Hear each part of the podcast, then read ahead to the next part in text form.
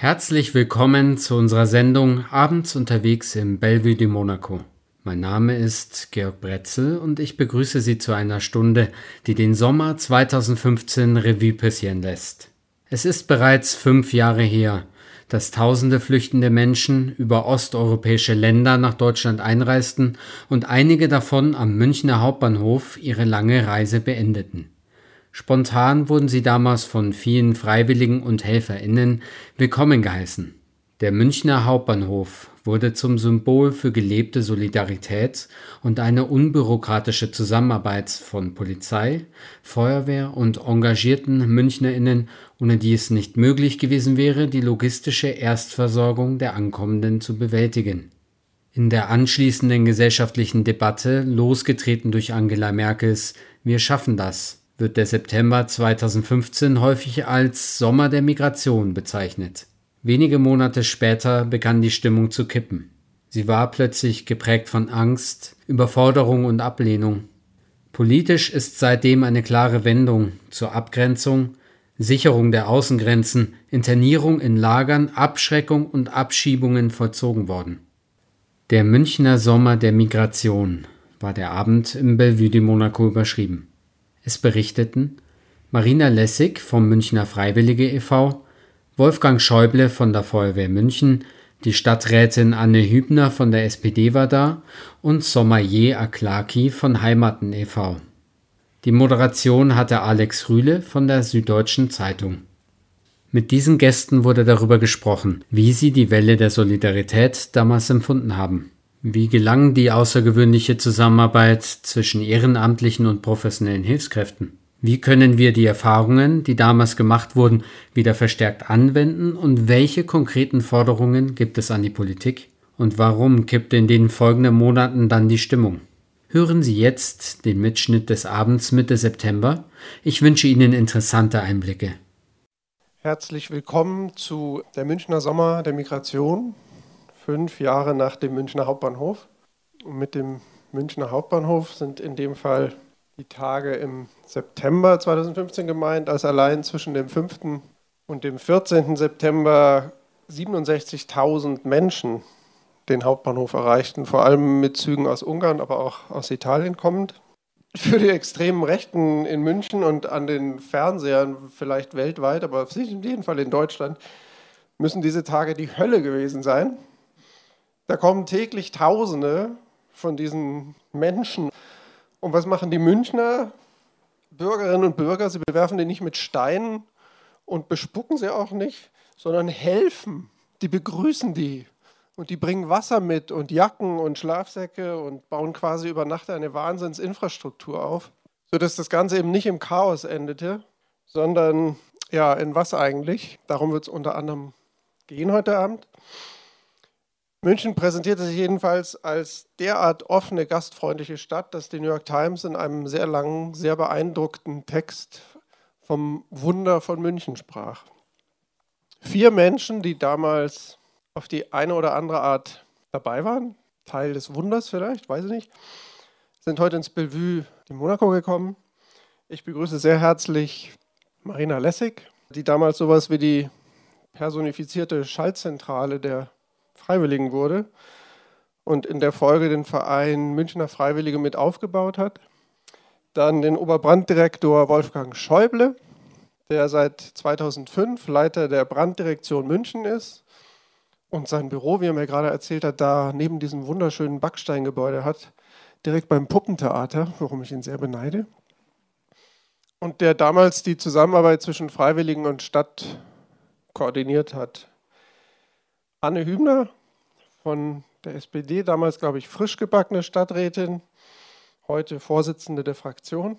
Und noch Somaye Aklaki aus Pasing, die sich jetzt selber vorstellen wird, indem sie die große damalige Frage, wer sind die, die da kommen, wo kommen die her, wie sind die so, für sich und in gewisser Weise stellvertretend auch beantwortet mit einem Text.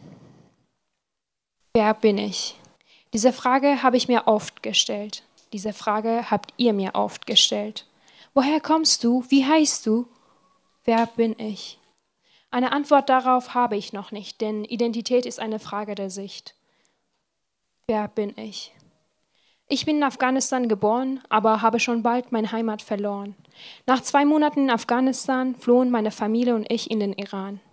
Dort habe ich zwölf Jahre verbracht und mich dann mit meiner Schwester auf dem Weg nach Europa gemacht.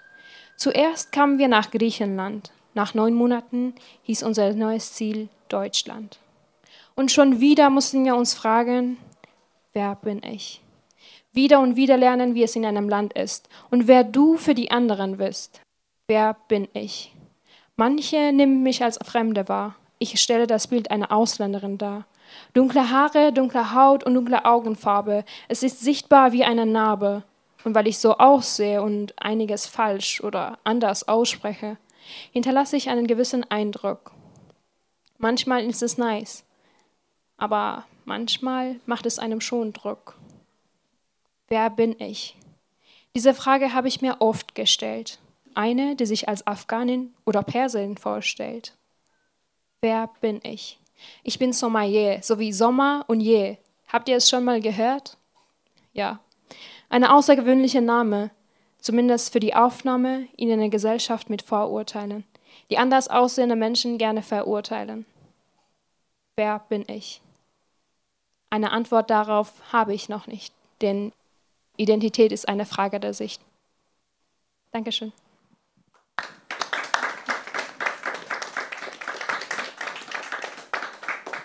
Ja, das sind so bittere Corona-Momente, so schütterer Applaus. Du musst dir jetzt 120 Leute vorstellen, die, die hoffentlich da im Livestream dabei sind. Ja, wer bin ich? Fangen wir mal ganz basal an. Wie war das damals, beziehungsweise wie sind Sie drei da jeweils reingeschlittert? Frau Lessig, Sie haben damals eigentlich in einem Feinkostladen gearbeitet. Und dann? Hatte im Radio gehört, dass am Hauptbahnhof einiges los ist, dass da Menschen mit Fluchthintergrund ankommen und dass da was zu tun ist und bin erstmal vorbeigeradelt an den ersten beiden Tagen, um festzustellen, da werde ich nicht gebraucht. Also die Polizei hat da schon großflächig abgeriegelt. Ich sage mal, das Verhältnis war 3 zu 1, drei Helfer, ein Flüchtling. Da hieß es, danke, brauchen keine Hilfe. Und ich war aber gleichzeitig im Vorstand des Kreisjugendring München Stadt und nachdem zwei Tage lang recht viele Menschen aus Budapest damals ankamen, war ein paar Tage ruhig und dann hatte der damalige Leiter des äh, Stadtjugendamtes angerufen und darum gebeten, dass wir zum einen äh, unsere Räume beim Kreisjugendring für eine Besprechung zur Verfügung stellen und hatte zum anderen dann gebeten, ob wir nicht helfen könnten. Da seien ganz, ganz viele tolle Ehrenamtliche, die bräuchten wir auch noch und die bräuchten aber Unterstützung bei der Organisation, bei der Ausstattung. Ja, und ich war die einzige Vorständin, die nicht im Urlaub war. Und ansonsten war noch der stellvertretende Geschäftsführer da und drei andere Mitarbeiter. Und das war's. Und dann haben wir gesagt, ja gut, dann, dann müssen wir halt ran. Und so hat es dann angefangen. Wir kommen darauf zurück. Wie haben Sie beiden es von Seiten der Stadt erlebt? Herr Schäuble, warum wird der Feuerwehrchef zum Scharnier zwischen Stadt und zivilen Helfern? Und Frau Hübner, Stadtrat muss ja Business as usual erstmal hintanstellen, stelle ich mir vor. Wie macht man in solchen Wochen Politik? Erstmal Herr Schäuble. Ja, recht herzlichen Dank und guten Abend. Ja, so ähnlich wie die Frau Lessing bin ich da dazugekommen, indem quasi bei uns über die ganz normalen Meldewege Bedarf am Hauptbahnhof festgestellt worden ist. Es ging eigentlich los über die Frage, wo kriegt man frisches Wasser her und dass man halt äh, Zapfstellen für Frischwasser äh, macht. Und aus dem ist dann relativ rasch äh, erwachsen, dass das wohl eher was Koordinierungsbedürftiges wird. Und die Berufsfeuerwehr ist im städtischen Kontext auch immer für das städtische Krisenmanagement verantwortlich. Und so bin ich dann da reingerutscht und bestätigen kann ich nur sagen, die ersten zwei, drei Tage waren dann ein bisschen aufregend, weil da kamen im Verhältnis relativ viele Leute. Dann gab es quasi eine echte Delle mit äh, fast gar keinen Ankünften. Und ab dem 5. September äh, sind dann, sage ich mal, ganze Dörfer täglich eingezogen.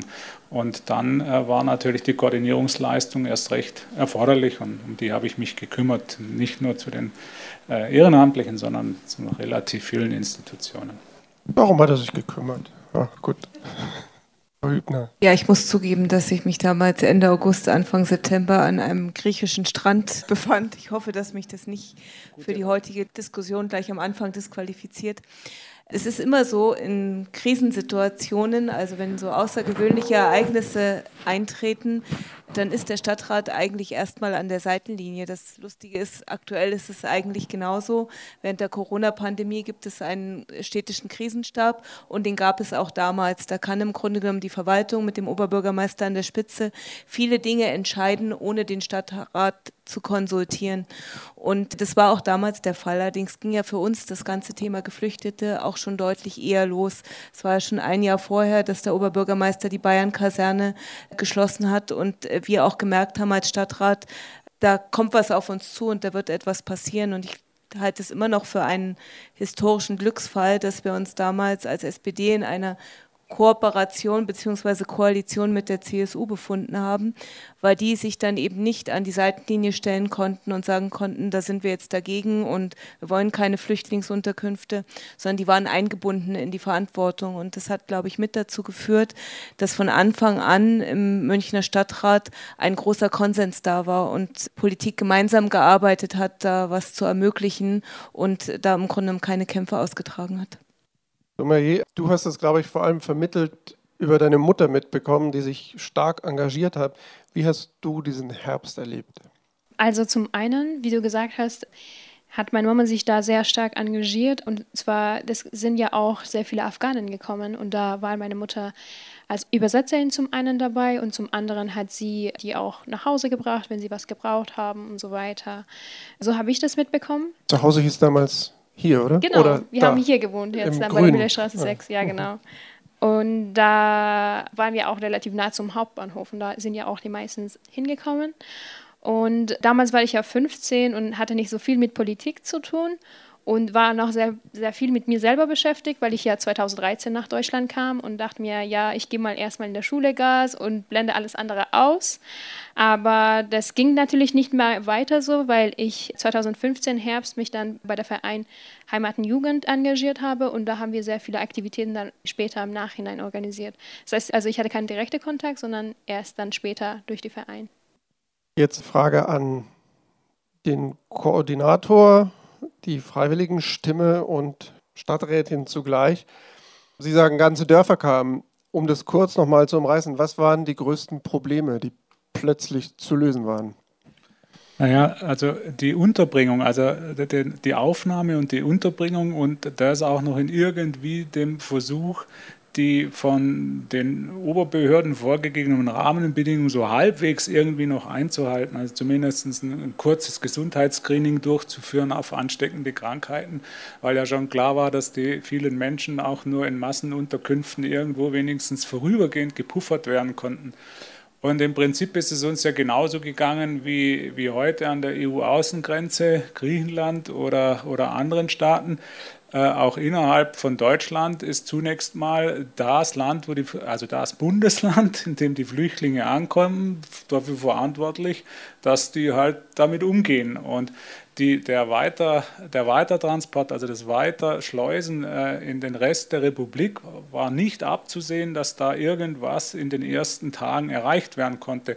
Und das bedeutete also, wenn 3000 kamen, und man prognostisch am nächsten Tag wieder mit 3000 gerechnet hat, hat man alle Hände voll zu tun gehabt, 3000 Betten irgendwo zu organisieren, die Unterkünfte herzurichten. Und, aber man wusste schon, am nächsten Tag brauchen wir wieder 3000, weil die ersten 3000 nicht mehr leer geworden sind. Und das war eigentlich schon ein extrem hoher Druck auf alle, diese Liegenschaften zu akquirieren und dann natürlich die auch zu betreiben, Sicherheitsdienste, Versorgung, medizinische, sage ich mal, Grundbedürfnisse klären. Also das war schon erheblich und das täglich in den Mengen, das war schon, ja, also lustig war was anderes. Ja. Im Grunde genommen war halt alles eine große Baustelle. Ne? Also die Situation war ja jetzt keine, die vorbereitet war, mit der man fest gerechnet hatte und wo man wusste, so und so gehen wir vor und da ist das Material, sondern das war ja für alle etwas überrumpelnd und insofern gab es nichts, wo es nicht eine Baustelle gab. Also sei es in der Selbstorganisation ähm, von Helferinnen und Helfern, dass ähm, an einem Ort halt auch nicht 100 Ehrenamtliche rumlaufen, sondern dann die 10, 12, die da auch Platz haben und mit denen es sinnvoll ist, eine, eine Helferkette aufzubauen, dass die Leute dann dort helfen dort eingesetzt werden und auch hinkommen wo wir sie brauchten. Strukturen zu finden, gut und auf Augenhöhe mit anderen Einsatzkräften vor Ort zusammenarbeiten zu können, ganz banal Material zu beschaffen. Der 5. September, als es ja dann nach der Delle wieder losging, war ein Samstag. Das heißt, die Regierung von Oberbayern hatte auch die Situation, dass die meisten Mitarbeiter im Wochenende waren. Generell war das eine Situation mitten in den Sommerferien, kurz nach dem G7-Gipfel, wo also auch die Urlaubssperre von der Polizei gerade vorbei war, bevor das Oktoberfest kommt und auch da nicht so viel Personal da war, wie man sich vielleicht in dem Moment gewünscht hätte. Führungsstrukturen noch aufzubauen unter Ehrenamtlichen, da die Leute zu erkennen, die das können und Strukturen zu haben, die greifen, Kommunikation in die Öffentlichkeit, also auch eine gewisse Hoheit zu kriegen am Anfang für die Kommunikationskanäle und verlässlich Ehrenamtliche zu koordinieren und verlässlich Spendenannahme zu koordinieren, war eine große Herausforderung, äh, das in den Griff zu bekommen generell das Thema Spendendistribution. Wir haben ja dann ein großes Zentrallager vor dem Stadtjugendamt aufgebaut auf dem Gehweg, um von dort aus wieder Dinge zu verteilen und vieles weitere. Und, und natürlich überall auch fröhlich gegen den Lagerkoller. Also ist ja auch klar, dass wenn man Leute in, in große Hallen packt und dann unter jetzt auch nicht optimalen Umständen für, für wenn man gerade schon völlig ausgelaugt ist, ja erstmal äh, beherbergt und denen nicht mal sagen kann, wie geht's weiter, auch da für eine Art Rahmenprogramm zu sorgen, damit die Stimmung gut ist. Das war eine der Aufgaben, ja.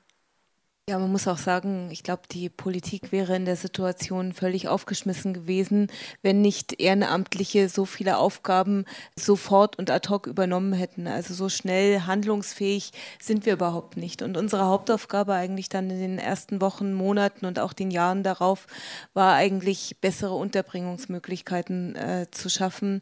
Wir haben dann einen eigenen Stadtratsausschuss für Standortangelegenheiten gegründet, wo im Grunde genommen dann jedes Mal vier, fünf Standorte drin waren in jeder Ausschussbefassung und dann hat man sich auch politisch wahnsinnig schnell auf diese Standorte verständigt. Also da gab es diese ganzen Diskussionen, not in my backyard oder nicht in meinem Stadtbezirk, äh, nicht vor meiner Haustür, das gab es damals alles nicht, sondern da gab es eigentlich wirklich einen großen fraktionsübergreifenden Konsens zu sagen, wir müssen jetzt tausende Plätze schaffen, wir müssen die schnell schaffen und da war auch wirklich die Bereitschaft da, äh, das zu tun und da war auch überhaupt gar keine Frage, was kostet das jetzt, sondern es war immer die Frage, es ist egal, was es kostet, es ist wichtig, dass wir jetzt schnell eine einigermaßen vernünftige Unterbringung finden. Und da muss man natürlich sagen, die Maßstäbe, die man da an diese Unterbringung angelegt haben, das war was Vorübergehendes. Und eigentlich, also jetzt auch mit dem Rückblick, fünf Jahre später, muss schon sagen, dass es schlimm ist, dass viele Menschen eigentlich immer noch in ähnlichen Unterbringungsformen leben müssen, heute fünf Jahre später. Muss auch sagen, damals gab es vielleicht 3000 Wohnungslose in München, inzwischen durch viele Geflüchtete von damals, die inzwischen auch einen anerkannten Status haben, haben wir fast 10.000 Wohnungslose in München. Also Menschen, die im Grunde in einem Übergangswohnen wohnen und eigentlich eine eigene Wohnung brauchen und wir das als Stadt nicht hinbekommen. Darauf würde ich später eigens kommen, weil das natürlich wie immer in München eins der Hauptprobleme ist, das Wohnen. Sommer, hier ist es gerade fünf Jahre später, bei dir sind es sieben oder acht Jahre später. Ihr seid 2013 gekommen. Wann hattest du das Gefühl, angekommen zu sein? Oder ist es die falsche Frage, weil es so etwas Endgültiges beinhaltet? Nach deinem Slam klingt es aber so, als sei da bis heute so ein Gefühl, wer weiß schon, ob ich hier bleibe, ob das hier jetzt mein Ort ist. Vielleicht geht es irgendwann wieder weiter und ich muss die Koffer packen. Ja, das ist wirklich eine sehr schwere Frage, weil also wenn jemanden dich wahrnimmt, also wenn die Sprache redet ja sehr viel, mein Aussehen verrät sehr viel über mich, wie ich rede und so weiter. Und wenn ich mich so präsentiere, dann spüre ich einen gewissen Druck. Und damals war es halt sehr stark, meinte so, ja, Geflüchtete und sehr viel, man hat sehr viele Menschen getroffen, dass sie diese Vorurteile hatten, ja, Geflüchtete kommen hierher, wollen sich nur von der Staat ernähren und so weiter. Und man wollte das halt einfach nicht präsentieren, weil da war ich auch sehr ehrgeizig, dachte mir, okay, ich will unbedingt gut in der Schule sein, ich will es weiter schaffen und so weiter. Und ich wollte schon immer unbedingt Ärztin werden und ich wollte unbedingt die, die Sprache lernen und so weiter. Und da war ja auch der Druck nicht von mir selber, sondern auch von außen, dieser ganze Druck. Ich hatte das Gefühl, dass alle auf mich schauen und weh, ich mache einen Fehler, da ist es halt alles falsch. Und ich bin erstmal ähm, in der Hauptschule gewesen und da ist es halt so, ja, was willst du denn machen? Und die anderen sind so, ja, also ich habe das Gefühl, dass wenn man gefluchtet ist, dann ist es immer so, dass der nächste Schritt immer klar sein muss. Was willst du als nächstes machen? Willst du eine Ausbildung machen, sofort Geld verdienen und so weiter? Und der ständige Druck lässt einem nicht sich zu Hause fühlen. Und später, als ich bei der Verein mich engagiert habe, ich habe dann später auch ein Schülerstipendium bekommen und da habe ich auch sehr tolle Menschen kennengelernt und durch äh, meine Kontakte habe ich mich langsam also zu Hause gefühlt und so habe ich mein Zuhause, kleine Zuhause dann in München aufgebaut und ich würde sagen, dass ich inzwischen mich angekommen fühle, nicht immer willkommen fühle, aber schon angekommen. An euch drei nochmal zu diesen, zu diesen Anfangswochen und diesem völlig improvisiert das eben irgendwie schaffen müssen. Gab es den Moment, wo ihr jeweils dachtet, das schaffen wir nicht? Und umgekehrt, wenn die New York Times vom Wunder spricht oder schreibt, was hat euch jeweils im positiven Sinn am meisten überrascht? Mit anderen Worten, wie mein Freund Axel sagen würde, Tops und Flops. Also bei mir gab es nach dem zweiten Wochenende schon mal so eine Stimmungsstelle. Ich bin ja an und für sich beruflich und auch sonst oft in solchen Situationen, die jetzt sage ich mal irgendein Chaos-System ordnen müssen und zu versuchen aus dem Chaos-System wieder was Vernünftiges, also sagen wir mal eine Stabilität in dieses Chaos-System reinzubringen. Äh, und nach dem zweiten Wochenende, wo also nochmals äh, gerade mal 20.000 Leute, äh, 12.000, also 13.000 am Samstag und die nächsten 8.000 am Sonntag gekommen sind und das die, die in, am ersten Wochenende schon 18.000 waren und dann ging das täglich mit 5.000er Schritten so um den Dreh äh, weiter, mal drei, mal sieben, mal fünf. Da habe ich schon gedacht, also äh, wenn das in der Taktung so weitergeht, also, äh, also das war gefühlt, wie wenn du jetzt in, in so einer Flut drin steckst ne, und versuchst irgendwie irgendwas zu, zu bauen, dass das halbwegs ne, das kanalisiert, also das Wasser noch halbwegs irgendwo kanalisierbar ist. Und da habe ich schon gedacht, also jetzt weiß ich auch nicht mehr so ganz, wie, wie, wie das dann weitergehen soll. Dann war der Druck natürlich dann innerdeutsch so groß, dass dann also sagen wir mal die Umwälzung dann auch in andere Bundesländer stark begonnen hat. Also das, das war schon mal so, so ein persönlicher Flop. Also das kann ich mich noch gut erinnern, wo man so diesen Windmühlenkampf gefühlt hat. Also dass du einfach nichts schaffen kannst, was Stabilität in die Situation bringt. Und auf das bin ich halt jetzt eher mal geeicht und, und von daher ist das für mich eher ein Flop dann. Ne? Positiv war schon immer, dass es dann doch immer irgendwie täglich geklappt hat und auch nach den anfänglichen vielen Gesprächen mit den unterschiedlichen Bereichen. Das, das Kernproblem ist ja auch, in solchen Krisen gibt es, was ja eigentlich schön ist, und es gibt es ja auch im Moment bei Corona, man hat sehr selten so ganz zentrale Strukturen. Das heißt aber, man muss endlos viel mit unterschiedlichen Behörden und Protagonisten kommunizieren, um denen zu sagen, du, ihr wisst schon, dass denen, die die Busse bestellen, dass die anderthalb Stockwerke unter euch da unten drin sitzen und denen zu erzählen, du, ihr wisst schon, dass die, die wissen, wie viel mit dem Zug kommen, wie viele Busse dann benötigt werden, anderthalb Stockwerke über euch sitzen. Ne? Also, äh, also ich glaube, ich habe 16 Stunden am Tag mit solchen Aufklärungsgesprächen zugebracht. Also das fand ich dann auf der anderen Seite dann schon toll, dass da sich jeder aber richtig, richtig reingebissen hat und auch nicht mehr locker gelassen hat. Also das war schon erkennbar dass man stets bemüht war und das auch dann immer wieder geschafft hat, diese Stabilität zu erzeugen, eine Verbesserung zu erzeugen, zu versuchen, also Prozesse zu implementieren, dass, dass das standardisiert geht, was immer dann ein Standard ist. Also das fand ich eher top. Ja, und dass auch sage ich mal, die anfänglichen Berührungsängste dann sich halbwegs aufgelöst haben und, und man sich gut gefunden hat. Das war so nach hm, fünf, sechs Tagen der Fall, wo dann jeder so seine Rolle hatte und seine Position und wo jeder dann gewusst hat, ja, er wird schon gebraucht, halt dort und die und da und da. Und dann lief es an und für sich gut. Nur mich hat dann irgendwann mal die schiere Menge einfach mal kurzfristig äh, tief, tief schnaufen lassen, so persönlich. Aber am nächsten Morgen ging es halt wieder weiter. Also musste halt wieder weiterschauen. Ja, also ich glaube, was ich wahnsinnig beeindruckend fand, ist, wie schnell und unbürokratisch alle geholfen haben. Also auch wie schnell eine Verwaltung tätig geworden ist, auch die ganzen Träger der Wohlfahrt, der Kreisjugendring. Also alle haben geholfen, also alle haben gesehen, da ist die Not groß und wir müssen was tun. Und niemand hat erst mal gefragt, wie wird das finanziert und wie wird das organisiert, sondern es wurde einfach gemacht. Man hatte wirklich so dieses Gefühl, was ja Angela Merkel damals auch so zum Ausdruck gebracht hat, wir schaffen das. Und trotzdem denkt man dann nach ein paar Wochen darüber nach, ja, was sind das dann auch für Herausforderungen, die längerfristig kommen? Und wir haben ja schon kurz über das Wohnen-Thema gesprochen. Man möchte ja den Menschen nicht nur ein Dach über dem Kopf bieten, wo es nicht regnet und was zu essen geben, sondern man möchte ja auch mehr tun in der Integration und langfristig auch Chancen eröffnen, weil Leben ja auch mehr ist als nur ein Dach über dem Kopf. Und diese Herausforderungen haben wir schon schnell kommen sehen. Wir hatten damals das Glück, im Gegensatz zu heute, dass wir als Stadt unheimlich viel Geld hatten und dass man im Grunde genommen da nicht weiter hinschauen musste oder sich überlegen musste, können wir uns das jetzt leisten oder nicht, sondern wir haben dann auch einfach das getan. Wir haben recht gute Betreuungsschlüssel in den Unterkünften gehabt. Wir haben Kinderbetreuung organisiert und das auch alles finanzieren können. Und trotzdem blieb immer so im Hinterkopf, was wird in drei oder fünf Jahren und wie machen wir das, wenn wir eigentlich eine fünfjährige Wartedauer auf eine geförderte Wohnung haben?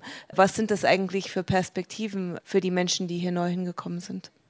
Also wirklich begeistert hat mich der Zusammenhalt unter den Helfern und dass man einfach hin mit angepackt hat und gesagt hat, wir kriegen das hin und da ein großes Wir stand und all die Fragen, die einen manchmal nerven, auch wenn man nicht aus einem anderen Land kommt, sondern am Ende ist, wer bist du, was verdienst du, wo arbeitest du, was hast du für einen Bildungshintergrund, das, das nervt ja alle.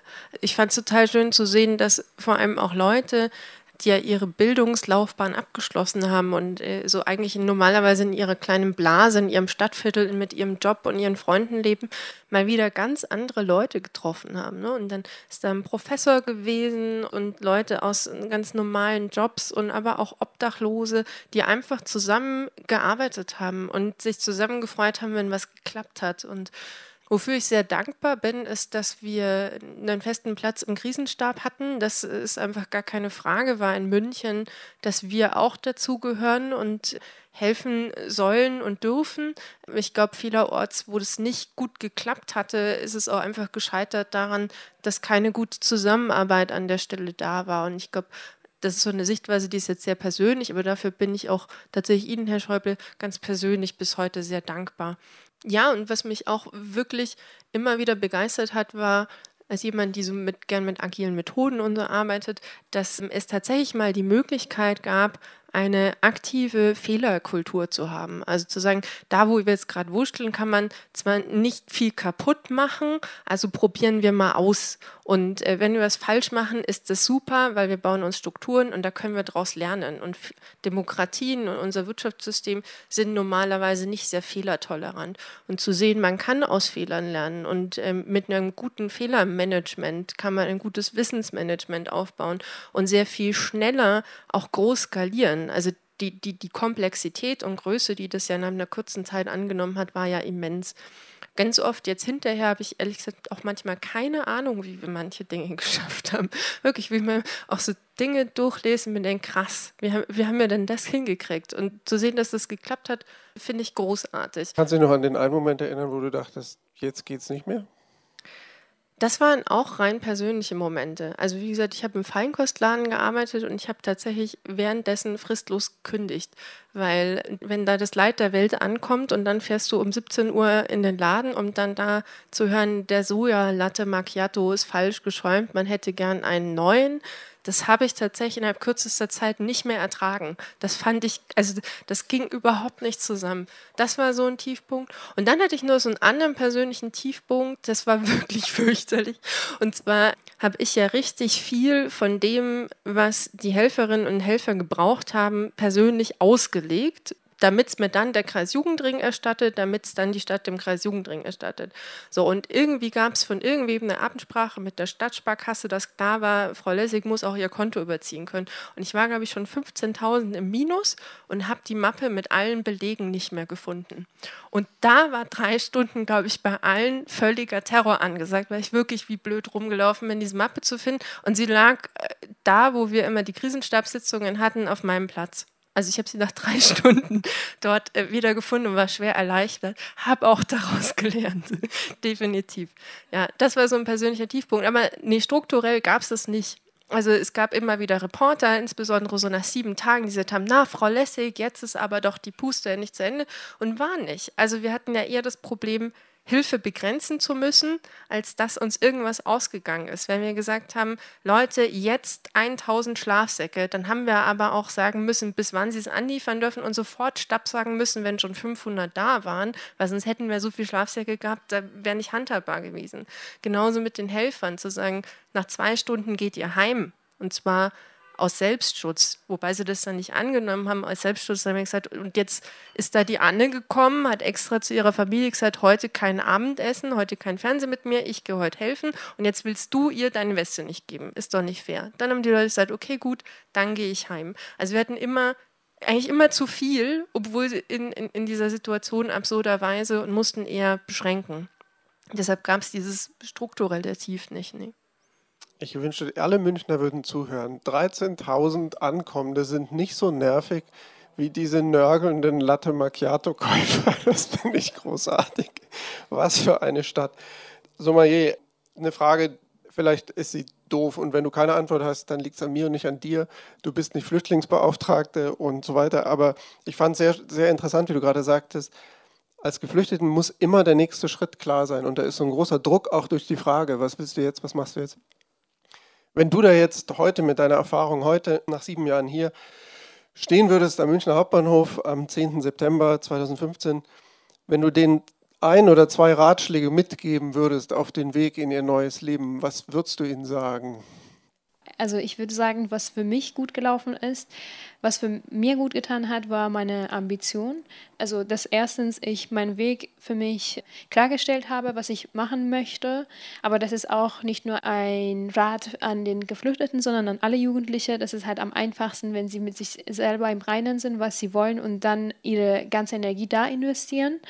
Aber speziell für die Geflüchtete würde ich sagen, das Wichtigste ist, dass die Leute sich auch mit der Kultur hier auch befassen und den Austausch unbedingt mal ausnutzen. Vor allem in 2015 waren sehr viele mit offenen Armen da und äh, das war so schön und diese Möglichkeit sollten sie unbedingt ausnutzen und auch im Kontakt bleiben, weil viele meiner Freunde haben dann auch erzählt, so ja, hey Somi, könntest du mal mitkommen? Ich habe eine Freundin, die kommt aus Afghanistan, sie spricht noch nicht so gut Deutsch oder nur ein paar Wörter und das war dann auch wieder so schön zu sehen, dass die Leute auch Kontakt suchen. Und diese Kontakte sind so wertvoll, weil dieser Austausch passiert in der gleichen Augenhöhe und man kann auch sehr vieles mitnehmen, auch über die Kultur erfahren und so weiter.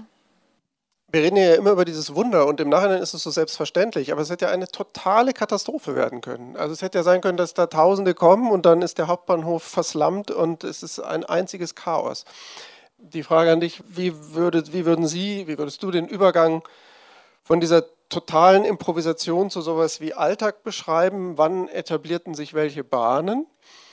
Und an euch beide sozusagen aus der Politik, Schrägstrich Verwaltung, wie könnte man erklären den sogenannten Münchner Weg, der ja was sehr Besonderes ist und dann vielleicht damit zusammenhängt, dann 2016 unter der Führung von Reiter diese, diesen Gesamtplan zur Integration von Geflüchteten?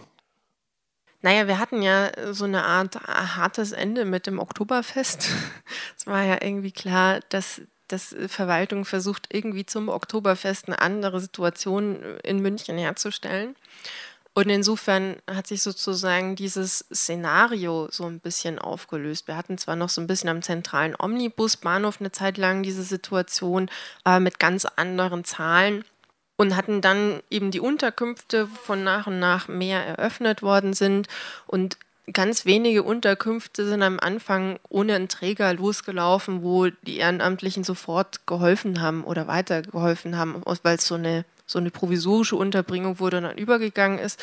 Die meisten Unterkünfte hatten dann einen Träger, der dort ankam und seine Strukturen mitbrachte, so wie sie halt eben aus der Wohlfahrt kommen. Und ich glaube, dass es da schon auch nochmal einen großen Wechsel unter den Helfern gab, also auch von den Personen her, weil jemand, der einfach ähm, um 14 Uhr am Mittwoch äh, Sprachnachhilfe geben kann, hat ganz andere persönliche Voraussetzungen als jemand, der nach der Arbeit schnell am Donnerstag um 22 Uhr noch zwei Stunden Nachtschicht macht. Ich fand es total schön zu sehen, dass dieses Engagement weitergetragen wird, dass es sich verstetigt hat.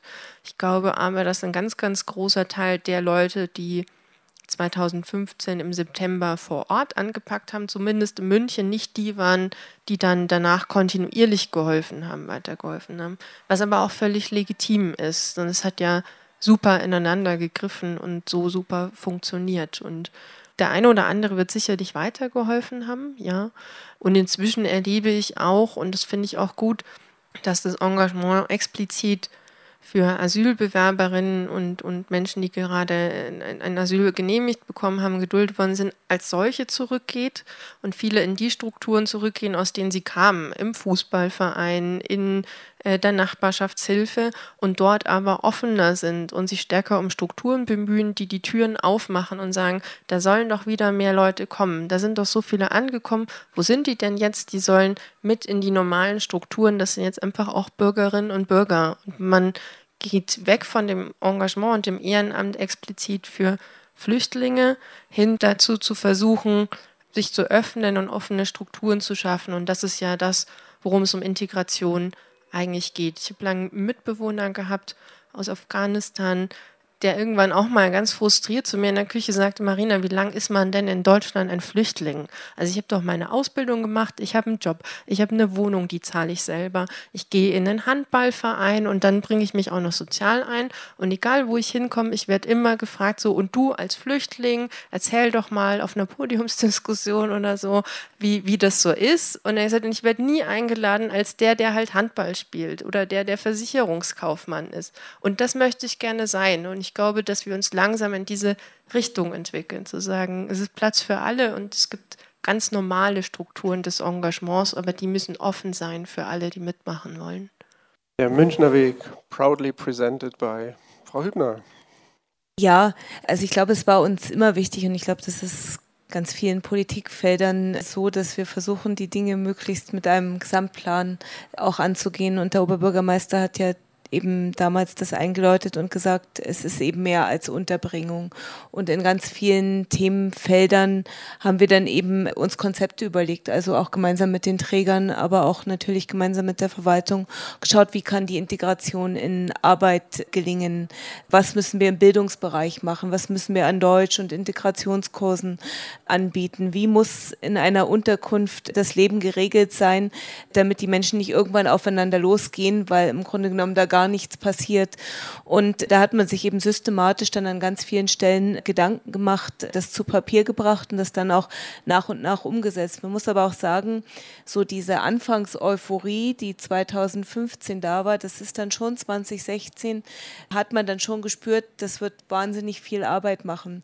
Und auch dieses Unbürokratische der Anfangszeit, das war dann weg. Man muss auch sagen, unsere Sozialreferentin und der damalige kommissarische Jugendamtsleiter, die beide wahnsinnig engagiert waren, auch 15, sind dann im Grunde genommen 16 über ihre unbürokratische Arbeit und ihr unbürokratisches Agieren von 2015 gestolpert und mussten auch beide gehen, weil politisch keine Mehrheit mehr für sie da war. Und da muss man schon sagen, dass so wirklich das, das am Anfang, dieses wir schaffen das und wir helfen alle zusammen und dann wird schon alles gut, hat dann mehr und mehr Platz gemacht für, für die Herausforderungen, die auch äh, da war. Und ich glaube, man hat da wahnsinnig viel investiert? Auch finanziell sehr viel investiert hat, auch bei Deutschkursen nicht gefragt, hat derjenige jetzt eine Bleibeperspektive oder nicht, sondern man hat, glaube ich, als Stadt München immer so agiert, dass man der Meinung war, die sind hier, die sollen Deutsch lernen, die sollen eine Ausbildung machen, die sollen eine Arbeit finden und wir behandeln alle so, als würden sie bleiben. Und die allermeisten sind ja auch geblieben. Und das habe ich immer als einen politischen Fehler betrachtet, damals so zu sortieren, wie es ja der Bund viel gemacht hat und zu sagen, die können bleiben, die integrieren wir und bei den anderen, die können wahrscheinlich nicht bleiben, da machen wir nichts. Das von denen sind aber die meisten auch immer noch hier. Und ich glaube, es wäre viel klüger gewesen, von Anfang an zu sagen, wir kümmern uns um alle und alle können Deutsch lernen und alle können eine Ausbildung machen. Und dann hat man in der, in der Umsetzung dann aber auch gemerkt, wie viele praktische Probleme sich auch ergeben, dass zum Beispiel jemand der noch, also ein junger Flüchtling, der noch Familie hat in irgendeinem Flüchtlingslager oder in der Heimat,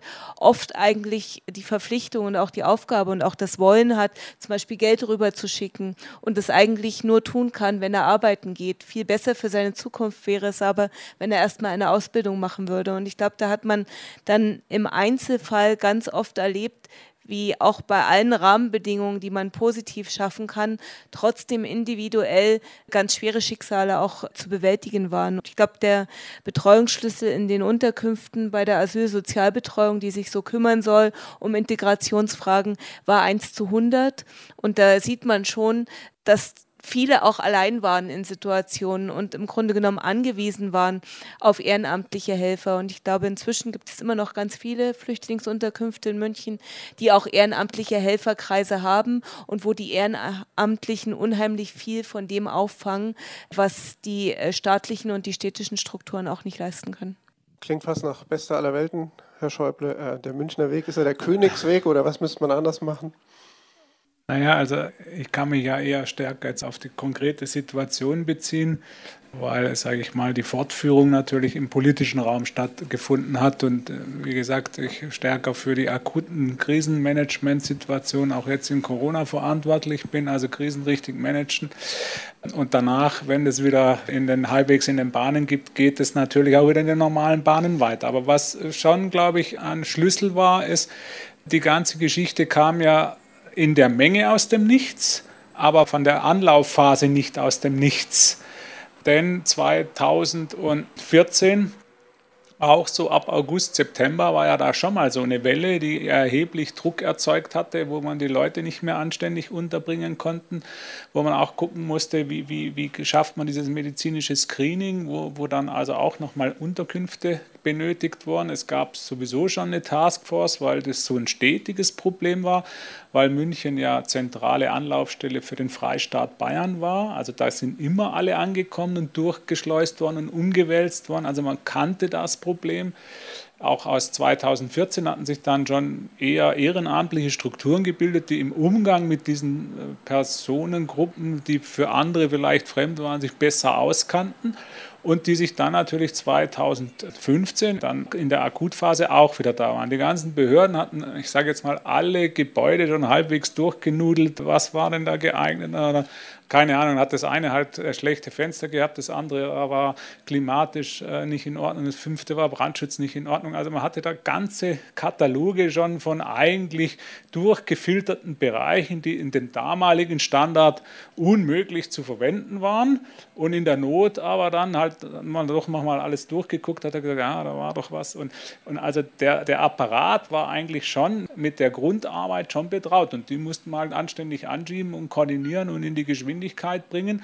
Und ich glaube, das war am Ende der Schlüssel zum Erfolg, wie er auch heute oft zum Erfolg ist, dass einmal die Grundsatzprobleme, die existieren, immer schon bekannt sind, dass man sich da eingearbeitet hat, dass man, dass man Leute hat, die eigentlich schon wissen, um was es geht äh, und die dann aber in eine gewisse Richtung und in die Geschwindigkeit und auch in eine etwas unbürokratische Lockerheit bringen muss, dann funktioniert es eigentlich schon relativ gut immer in München. Das ist schon schon auch im Gegensatz zu anderen Städten, zumindest meinem Erfahrungshorizont im Austausch mit anderen Menschen, äh, die sowas machen wie ich, schon dann eben auch, auch der Weg. Und dass dann auch Politik sehr, sehr gut und fest hinter ihrer Verwaltung steht, weil sie wissen, okay, sie haben Leute, die dafür arbeiten, dass sie dieses Problem erstmal wirklich bewältigen und hier nicht, sage ich mal, ihren eigenen Scharmützel austragen, parteipolitisch, also egal um was es geht, war jetzt auch bei Corona der Fall. Ich meine, wir waren mitten im Kommunalwahlkampf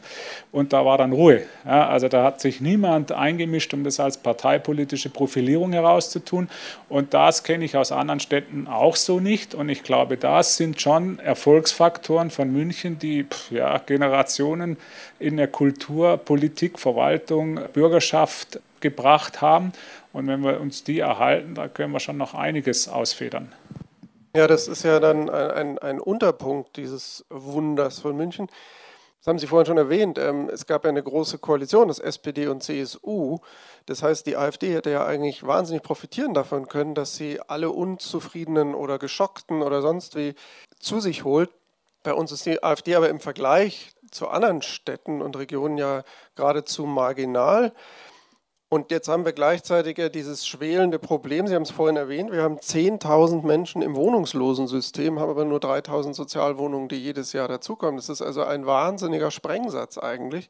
Aber bisher kann die AfD davon anscheinend gar nicht groß profitieren. Wie erklären Sie und gerne auch Sie beiden oder auch du sich das? Ja, wobei man sagen muss, ich glaube, bei der Bundestagswahl 2017, also wo ja dann auch der Hochpunkt der Unzufriedenheit auch war mit der Politik der Bundesregierung, haben in München schon fast 9 Prozent die AfD gewählt. Also da gab es schon mal einen deutlichen Ausreißer nach oben und da hat man gesehen, auch München ist nicht gefeit vor diesen Gedanken und vor Ressentiments. Aber es ist dann, äh, glaube ich, gelungen und ich glaube, das zeigt auch rückblickend, dass man viele Probleme dann eben doch lösen konnte.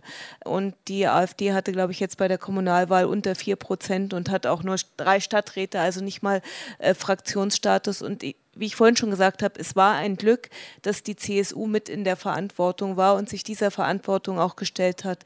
Muss man auch sagen, da gab es auch bei der CSU agierende Köpfe, die sehr menschlich getrieben waren und die auch vieles, was, was weiß ich, ein Horst Seehofer im Grunde genommen gesagt und getan hat, haben die hier ganz anders gemacht, weil sie einfach auch die Not akut gesehen haben und davon auch bewegt waren und äh, dann auch gesagt haben, das sind Menschen so wie wir auch und die haben ein Menschenrecht darauf, dass sie hier gut aufgenommen werden. Und das hat, glaube ich, lange die Kommunalpolitik vereint. Ich meine, über die Grünen müssen wir eh nicht sprechen. Die haben da auch aus der Opposition heraus alles mitgetragen.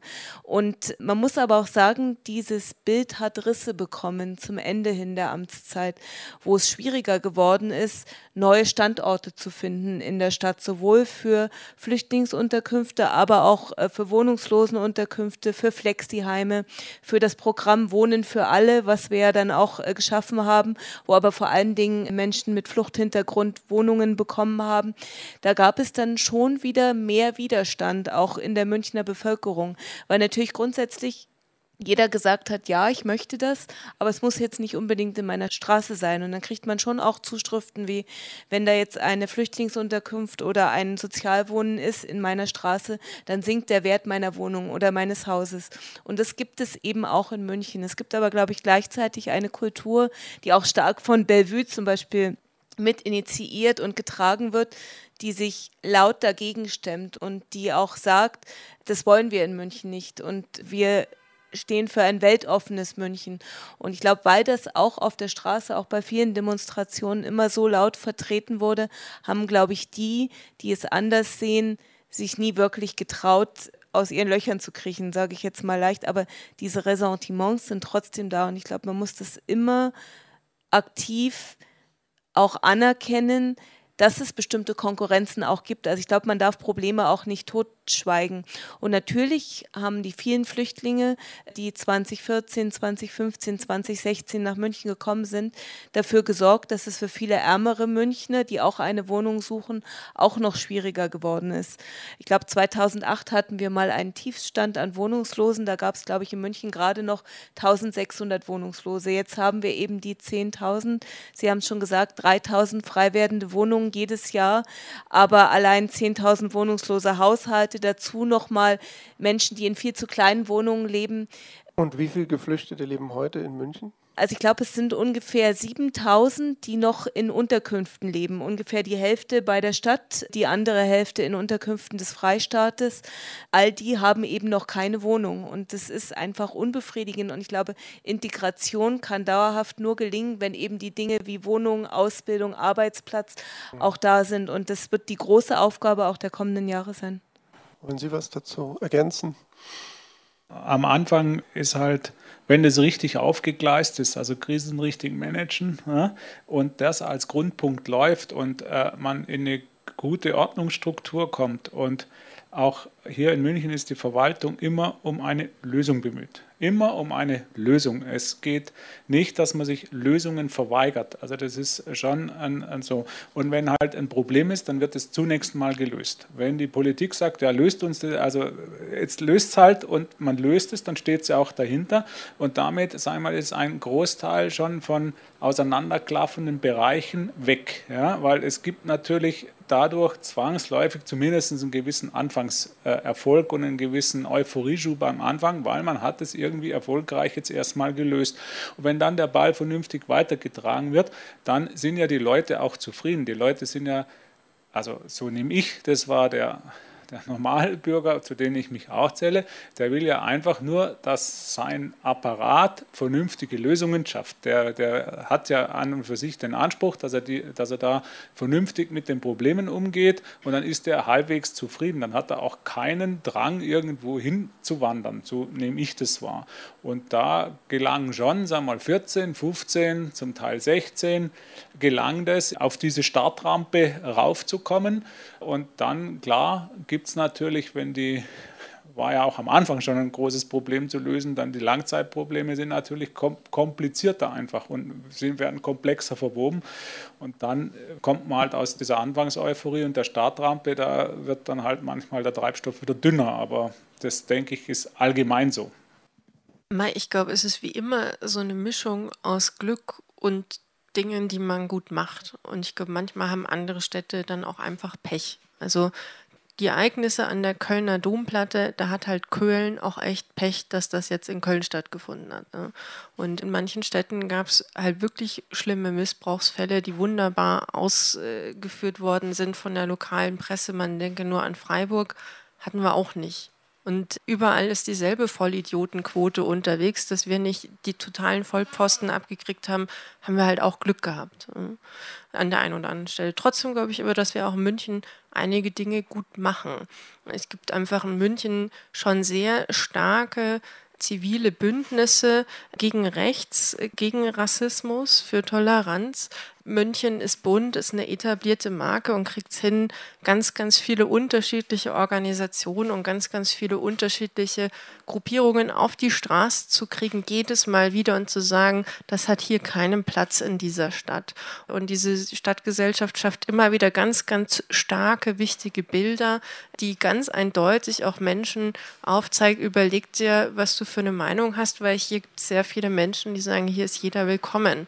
Also auch dieses dass er auch hier von Bellevue aus und mit einigen anderen schon mal prophylaktisch eine Demonstration, wann war es, 2013 oder 14, 14 organisiert worden ist, bevor Pegida das erste Mal überhaupt demonstrieren kann. Ne? Also anderswo haben die schon regelmäßig demonstriert, mal schon mal eine prophylaktische Demonstration gemacht im Sinne von traut's euch nicht mal. Und zu der kamen dann 20.000 München. Und zu der kamen jede Menge Leute. Das ist ja unglaublich. Und ich finde, das ist schon was ganz Besonderes in der Stadt und das wird auch gestärkt durch diese Stadt und auch gestärkt aus der Politik mit der Fachstelle für Demokratie, dass es auch Beschwerdestellen gibt, diese Dinge. Und dann, glaube ich, darf man aber auch nicht unterschätzen, dass in München und in Bayern die Kirchen immer noch einen starken Einfluss haben, gesellschaftlich gesehen.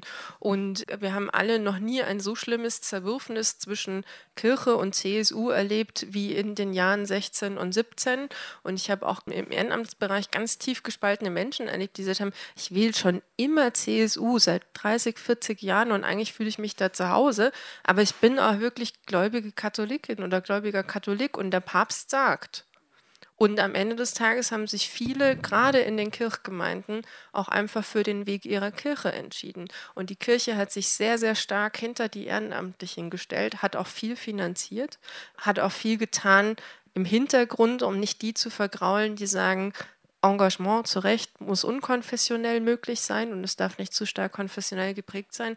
Aber ich glaube, auch deshalb ist es möglich gewesen, dass in München sowas wie diese Ausgehetzt-Demo am Königsplatz entstanden ist, weil es da auch eine Partei gab mit der CSU, die schon auch einfach, wo der eine oder andere echt auch Positionen vertreten hat, laut, wo man gesagt hat, hoppla, äh, ist das noch Mitte und sich auf der anderen Seite dadurch ganz viele, die auch lange diese Partei gewählt haben und vielleicht auch immer noch tun, gesagt haben, Moment mal so, aber nicht. Also jetzt geht es um den Anstand. Und dadurch konnte die Stimmung nicht so sehr zugunsten einer AfD oder einer Pegida kippen. Der heute quasi heilige Markus Söder hat ja 2018, glaube ich, noch von Asyltourismus gesprochen. Also muss man schon sagen, es gab Zeiten, da hätte es auch kippen können. Und da war lange nicht klar, dass wir jetzt wieder an einem Punkt sind, wo im Grunde genommen, glaube ich, alle sagen, wir haben das gut bewältigt.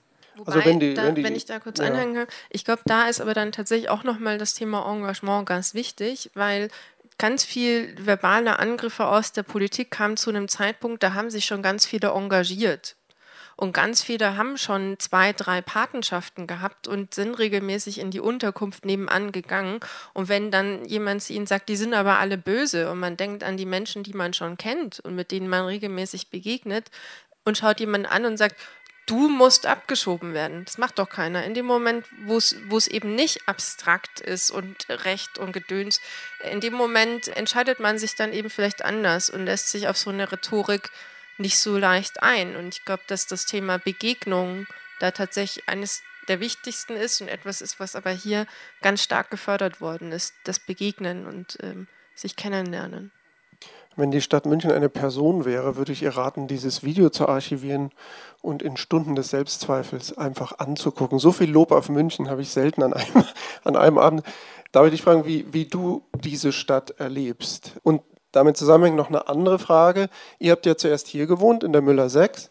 Und jetzt ging es gerade darum, wie wahnsinnig elementar wichtig ist es eben, eine eigene Wohnung zu haben. Heute seid ihr in Pasing, glaube ich. Wie wichtig war dieser Schritt für euch als Familie? Also es sind zwei verschiedene Fragen auf einmal. Ja, was war nochmal die erste Frage? Wie ich die Wie du diese unglaublich tolle Stadt erlebst. Also, ich will gerne zu der ersten Frage, was du dann den anderen gestellt hast, mhm. erstmal beantworten, weil ich glaube, seit 2015 sind viele auch politisch aktiv geworden, auch gerade junge Menschen, weil davor habe ich mit Leuten nie über Politik gesprochen. Auf einmal war in der Schule die Rede davon und danach habe ich immer mehr erlebt, dass die jungen Menschen sich da auch ähm, für interessieren und das total spannend finden, weil das, weil die Leute dann erst da gecheckt haben, ja, das ist meine Zukunft, ich muss mich dafür einsetzen. Und gerade bei Fridays for Future merkt man das halt auch sehr stark. Und wie ich München erlebe, also ich habe München, als ich angekommen bin, dachte mir, oh, ich bin dort, wo Harry Potter verfilmt wurde. es hat so eine schöne Atmosphäre, sehr geheimnisvoll. München ist wahnsinnig grün und ich finde das so toll. Nur ich hatte immer Angst. Also ich hatte immer Angst vor den Leuten, wie die Leute mich wahrnehmen, ob ich Rassismus hier erfahren werde, weil ich vieles von meiner Mutter und meinen Brüdern gehört habe, weil die sind früher gekommen als wir. Ich und meine Schwester sind nachgekommen und meine Mama war da engagiert und mein Bruder auch bei den Münchner Flüchtlingsrat. Und die haben dann schon so Geschichten erzählt, wo ich dann schon ein bisschen Angst bekommen habe. Aber ich selber hat, habe München sehr viel geschätzt, weil ich mich auch sicher gefühlt habe, ein Stück weit, weil irgendwo habe ich mich schon sehr schnell zu Hause gefühlt. Was war nochmal jetzt die zweite Frage? Mit dem Wohnen. Wie wichtig für euch als Familie der Umzug war von der Müller 6 nach Pasing? Ja, weil hier ist halt München eine Zentrale. Das ist schon ein Luxus, hier zu leben, auf einer Seite. Auf der anderen Seite ist es halt so, dass man jede politische Bewegung mitbekommt. Egal welche Demo es ist, man bekommt es einfach mit. Und da waren schon schöne Demos, aber auch nicht so schöne Demos, wo ich zum Beispiel einmal meinen Bruder ganz schnell angerufen habe, wo bist du? Der, der ist halt kleiner als ich, komm nach Hause oder egal wo du bist, bleib da in einer sicheren Unterkunft. Ich weiß nicht, wann genau das war, aber wir waren gerade hier und das hat man sehr laut mitbekommen. Das waren auch die Pegida-Leute. Und die Wohnung war sehr klein. Und mm, wenn man hier reinkommt, da braucht man schon seinen eigenen Raum, um sich selber zu finden, weil wenn man in eine neue Kultur reingeworfen wird, sage ich jetzt mal, ist es sehr schwer, wenn mm, auf einmal meine Mutter nicht mehr mir helfen kann und ich alles selber machen muss oder mein Bruder, der älter ist, meine Schwester, die älter ist, nichts mehr mir helfen kann. Das ist schon schwierig. Und jeder ist so ein bisschen zerrissen. Und äh, wenn du eine noch eine kleine Wohnung hast und alle in dieser Phase sind, es war sehr schwer. Aber als wir dann nach Pasing umgezogen sind, das war ein sehr großes Geschenk für uns, wo wir dann unsere eigene Wohnung hatten. Also hier hatten wir auch unsere Wohnung, aber dort hatten wir dann, da war die Räumlichkeit größer, da konnte man seine Persönlichkeit mehr entfalten. Eine Frage vor allem an Sie als Stadträtin. Mein letzter Stand ist, eine Milliarde Euro Gewerbesteuer bricht weg. Angeblich will Söder 800 Millionen der Kommune zurückgegeben, also Bayern, der Freistaat. Aber es wird wohl ab 2021 eine dauerhafte Lücke im Münchner Haushalt 300, 400 Millionen, also unglaubliche Beträge, die eingespart werden müssen. Ich weiß gar nicht, ob innerhalb eines Jahres oder über welchen Zeitraum. Wie macht man das? Und vielleicht auch, was ratet ihr, damit das nicht völlig aus dem Ruder läuft? Wobei Ratschläge kann man natürlich immer gratis geben. Sie müssen es dann durchbringen. Das stimmt, also vielleicht äh, zum Vergleich, wir hatten letztes Jahr 2019, das war so unser Rekordjahr, was Gewerbesteuereinnahmen anging. Da hatten wir so 2,7 Milliarden Euro Gewerbesteuereinnahmen, insgesamt so ein Haushalt von gut 7 Milliarden. Also das ist der größte Posten, um sozusagen unsere Ausgaben zu finanzieren. Und trotzdem ist auch letztes Jahr, obwohl wir so hohe Einnahmen hatten, waren gerade mal nach allem, was wir ausgegeben hatten, noch 200 Millionen übrig weil wir auch die letzten Jahre, das muss man schon zugeben, wir haben gut gelebt. Wir haben äh, natürlich auch ganz viel investiert. Wir haben die Kita-Gebührenfreiheit eingeführt. Die städtischen Mitarbeiter bekommen alle recht hohe Münchenzulagen, um sich das Leben hier leisten zu können. Und so war das in ganz vielen Bereichen. Und gleichzeitig warten unheimlich viele Investitionen im Schulbereich, im Wohnungsbereich auf die Stadt. Und wenn man sich jetzt vorstellt, wir hatten letztes Jahr noch einen Überschuss von 200 Millionen. Jetzt brechen, was weiß ich, dauerhaft 600 oder 800 Millionen vielleicht erstmal weg für die nächsten zwei, drei Jahre.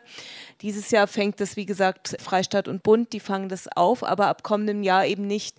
Und dann bleibt in irgendeiner Form eben das von dir auch benannte Defizit. Und wie wir das ausfüllen, das diskutieren wir gerade. Und das ist natürlich eine Frage von politischen Prioritätensetzungen wo spart man viel, wo spart man wenig und wo spart man gegebenenfalls auch gar nicht. Und glaube schon, dass es den Konsens insgesamt auch im Stadtrat geben wird, eben nicht in diesem sozialen Bereich zu sparen.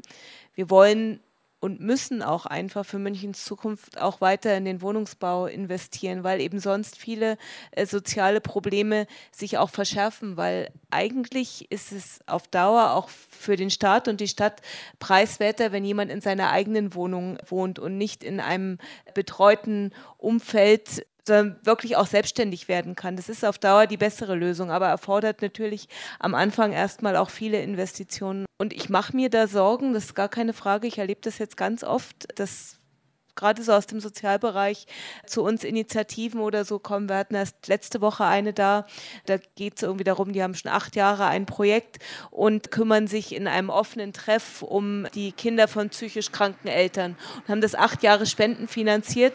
Jetzt kommen sie dieses Jahr und sagen, sie kriegen das nicht mehr hin, sie brauchen eigentlich eine dauerhafte Finanzierung von der Stadt und bräuchten von mir 200.000. Da hätte ich noch vor einem Jahr gesagt, klar, die 200.000, die zahlen wir aus der Portokasse und jetzt haben wir eigentlich gar gar keinen Spielraum. Und diese Härten werden in den nächsten Jahren verstärkt auftauchen, damit natürlich auch neue Konkurrenzen zwischen den Menschen, die, sage ich mal, in der Gesellschaft am meisten zu kämpfen haben. Und da gibt es ja ganz unterschiedliche Gruppen. Da werden sich gegebenenfalls auch wieder für extreme politische Positionen, auch undemokratische Positionen auch Menschen eher wiederfinden, die dann glauben, wenn es für alles leichte Lösungen gibt, dann wähle ich eben die, die die leichten Lösungen verkünden und die dann vielleicht auch lautet, ja, ohne Flüchtlinge hätten wir ja mehr Geld für die Münchner. Und es kam ja auch immer wieder, auch die letzten Jahre zu sagen, ja, die Flüchtlinge kriegen alles auf dem Silbertablett äh, serviert, aber die arme Rentnerin, die kriegt nicht mal Grundsicherung, was auch so nicht stimmt, aber solche Tendenzen können sich natürlich in einer finanziellen Krise auch verstärken. Und ich glaube, es wird ganz stark darauf ankommen, dass Politik auch jetzt, auch wenn die CSU wieder in der Opposition ist, schon auch diesen, diesen Grundkonsens in München nicht verlässt. Und das ist meine Hoffnung und da müssen wir auch ganz stark äh, dran arbeiten. Ja, also ich meine, ich bin seit 2005 ja Leiter jetzt der, der Feuerwehr und insofern haben wir auch immer Budget und Verwaltung und diesen ganzen Geldkram und der kommt ja auch nicht von irgendwo her, also muss man auch immer drum kämpfen. Und davor war ich Abteilungsleiter und auch schon ja, quasi fürs Personal verantwortlich und, und für sonstige Dinge. Und von diesen, ich sage jetzt mal knapp 20 oder gut 20 Jahren in diesem oberen Management habe ich 17 Jahre in Einsparhaushalten verbracht. Also, und es ist immer noch irgendwie gegangen. Und das, irgendwann war da auch mal so eine Situation, wo so nachträgliche Streichungen gekommen sind. Und das ist so der Spruch, äh, gut, das ist jetzt schon ein bisschen Gelassenheit dabei, weil man das schon öfters erlebt hat. Aber da war die Aussage, mal sage ich, Mensch, Kurt, das war mein Verwaltungsleiter fürs Geld, sage ich, Mensch, Kurt, jetzt haben wir kein Geld mehr. Sagt, ah, sagt Wolfgang, das stimmt nicht, gell? Weil eins merkt er, ein bisschen Geld ist immer noch viel, viel besser wie gar kein Geld. Ne? Und insofern geht es ja theoretisch und auch praktisch München immer noch brauchbar gut. Halt, es geht jetzt halt nicht mehr so gut, wie es schon ging. Aber es geht auch noch nicht richtig schlecht. Und da glaube ich, muss sich die Politik halt dann auch um diese Prioritätensetzungen bemühen und die müssen auch mal akzeptiert werden, dass nicht gleichmäßig mit der Gießkanne, also geht ja auch gegen mein Haus selber dann, da sind wir auch schon heftig, genau, auch schon heftig unter die Räder gekommen jetzt in den, in den ersten Wochen des neuen Stadtrats. Also, aber es ist okay. Ich meine, also es ist ja nicht so, dass man nicht mit dem umgehen könnte, was schon da ist. Und wenn man das gut streckt und, und ein bisschen versieht, ich sage es jetzt mal so, wenn es bei uns schief geht, wo soll es dann noch gut gehen?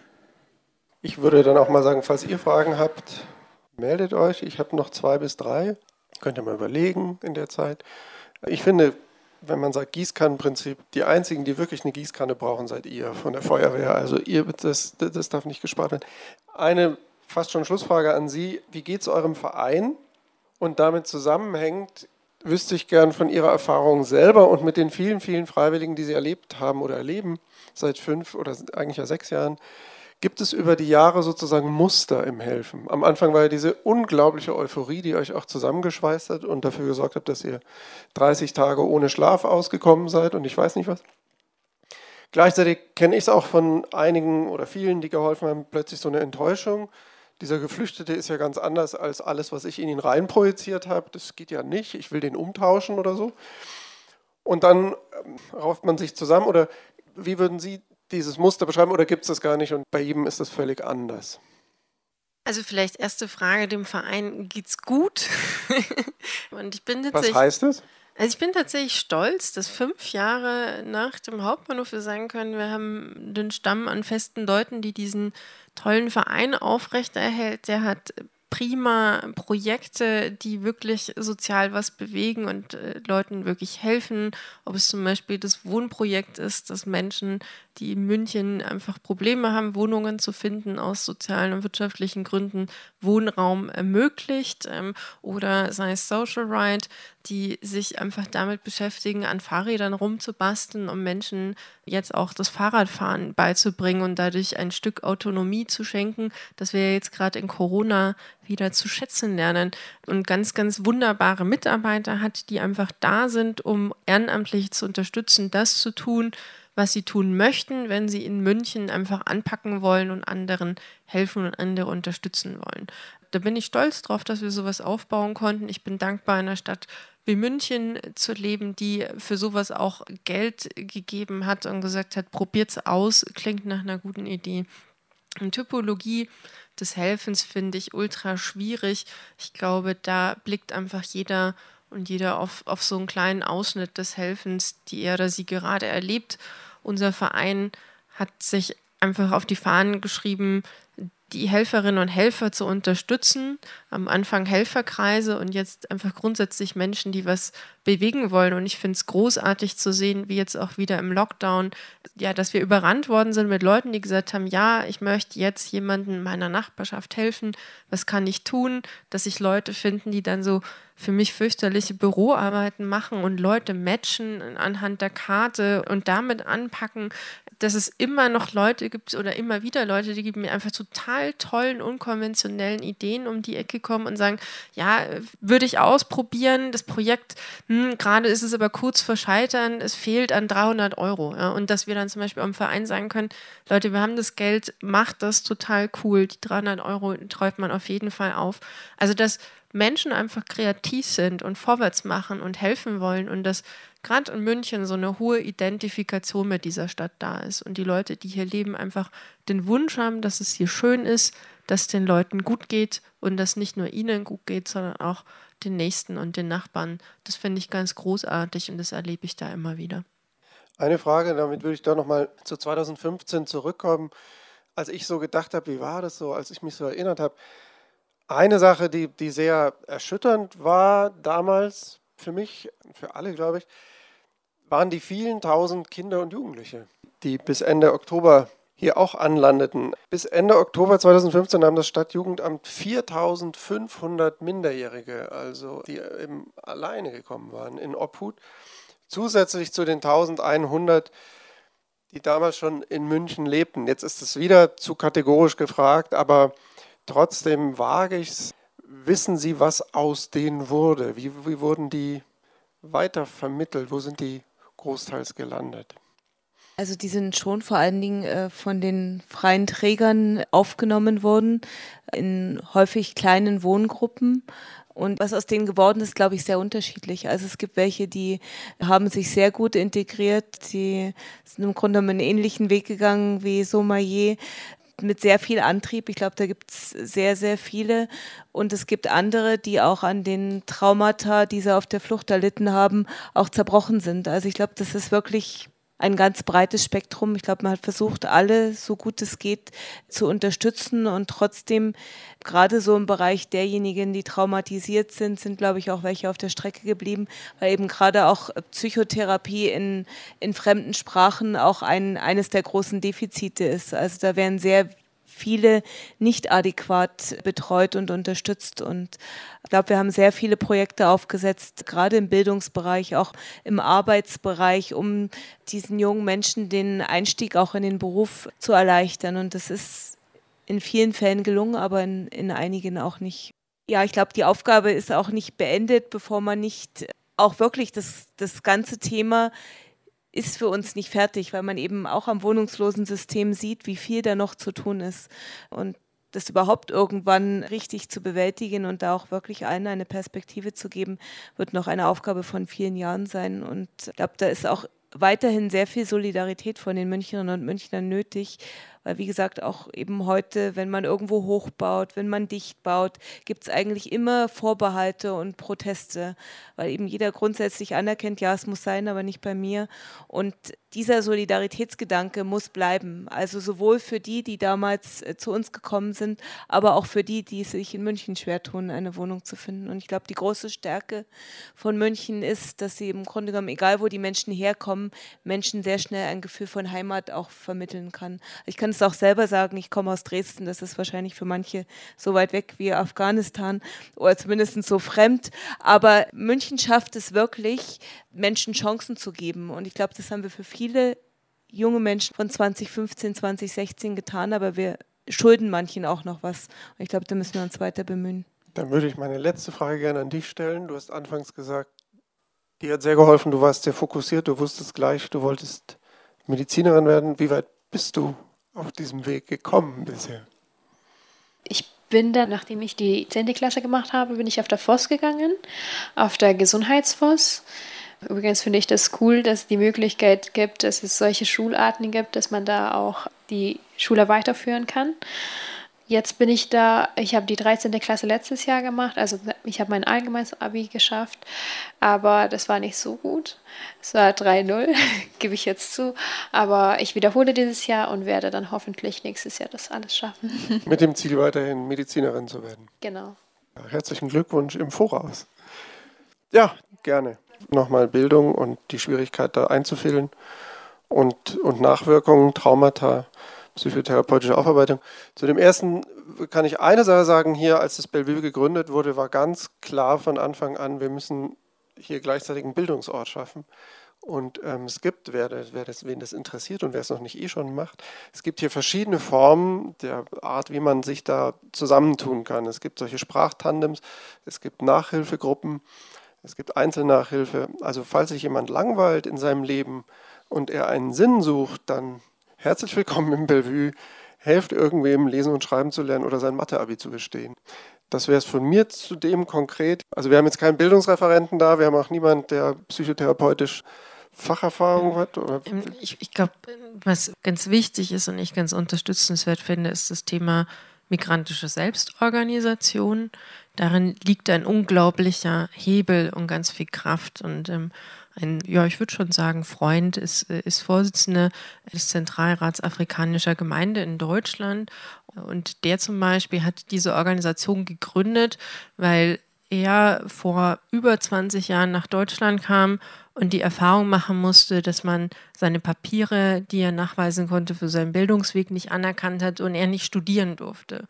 Und das hat ihn so schwer gekränkt, dass er da auch keinerlei Zugang zu gefunden hat, dass er diese Organisation gegründet hat. Und daraus was wirklich, wirklich Tolles entstanden ist. Und Migrantenorganisationen haben ganz viele tolle Ideen, wie man dieses Land gestalten kann und wie Migration dazu beitragen kann, dass dieses Land noch toller wird und noch schöner und wie manche Dinge vielleicht auch kreativ abgebaut werden können, die Hürden sind und was aber auch einfach institutionelle Hürden sind, an die wir wirklich ran müssen. Und ich glaube, was ganz wichtig ist, ist jetzt auch nochmal zu schauen für Menschen, die in den letzten äh, fünf, sechs, sieben Jahren zugewandert sind, dass sich wirklich gute und tragfähige Strukturen der Migranten-Selbstorganisation ausbilden. Denn man ist auch nicht angekommen, wenn einem immer geholfen werden muss. Das bleibt immer ein hierarchisches Gefälle, sich selbst aktiv zu vertreten, sich selbst zu helfen, für sich selbst Wort zu ergreifen, so wie es zum Beispiel auch Heimaten macht. Das ist ein Schritt, wirklich in unserer Gesellschaft anzukommen. Und ich glaube, ich wünsche mir, dass, äh, dass der eine oder andere vielleicht dazu nochmal ermutigt wird, auch sich selbst zu vertreten und sich selbst dazu engagieren und dass Politik die Migranten-Selbstorganisation ernst nimmt, da vielleicht auch Verständnis für hat, wenn manche Dinge nicht so laufen, wie man es von einem Schützenverein oder der Freiwilligen Feuerwehr gewohnt ist, sondern man auch immer wieder im gegenseitigen Erklären ist und das annimmt, dass auch wenn da manchmal was schief geht, man vor allen Dingen voneinander lernen kann. Ähm, also Sie haben schon recht, in meinem Beispiel lief alles super und ich hatte sehr viele Privilegien, sage ich jetzt mal, auch wenn das Wort Privileg sehr groß dafür ist. Eine weitere Privileg, was ich hatte, war mein Schülerstipendium, weil das hat mich sehr viel verstärkt und dadurch bin ich auch mit den anderen Menschen zu Kontakt gekommen, denen es ähnlich ging. Und diese Motivation, die auch in der Gruppe war, die Dynamik, aber auch die Forderungen, die ich dort bekommen habe, haben mir sehr viel geholfen. Und ich habe eigentlich das Ziel gehabt, gehabt, Medizin zu studieren, aber ich dachte nie daran, dass ich das wirklich eines Tages durchziehen würde, weil, wie Sie gesagt haben, die Hürden sind sehr hoch und ich habe zwei ältere Geschwister, die haben auch immer berichtet, so, Somi, pass auf, das wird noch schwerer. Und da war es dann auch für mich eine sehr große Chance, dieses Stipendium zu bekommen. Und solche tolle Organisationen sollte es weitergeben. auch wie Sie gesagt haben, äh, die Organisation wie Bellevue oder sowas, das ist wirklich eine sehr große Hilfe. Natürlich kommt sehr vieles von einem Mensch selber, aber die Organisationen sind sehr große ähm, Hilfen, weil die Menschen, die hierher kommen, sind sehr im Nachteil. Ja, was nimmt man jetzt mit aus diesem Abend? Wenn man das nächste Mal sich über ein Latte Macchiato ärgern will, geht man stattdessen an den Hauptbahnhof und schaut, ob man was Sinnvolles tun kann und trinkt sein Latte Macchiato einfach aus und findet ihn trotzdem gut. Sehr gut gefiel mir der Ausdruck von brauchbar gut. So ein halbwegs bescheiden optimistischen Pragmatismus werden wir alle brauchen im nächsten halben Jahr, denke ich. Ich danke Ihnen sehr fürs Kommen. Ich danke euch für euer Engagement und hoffe, dass ihr einen langen Atem bewahrt und viel Glück mit dem Medizinstudium. Dankeschön. Das war der Abend Münchner Sommer der Migration.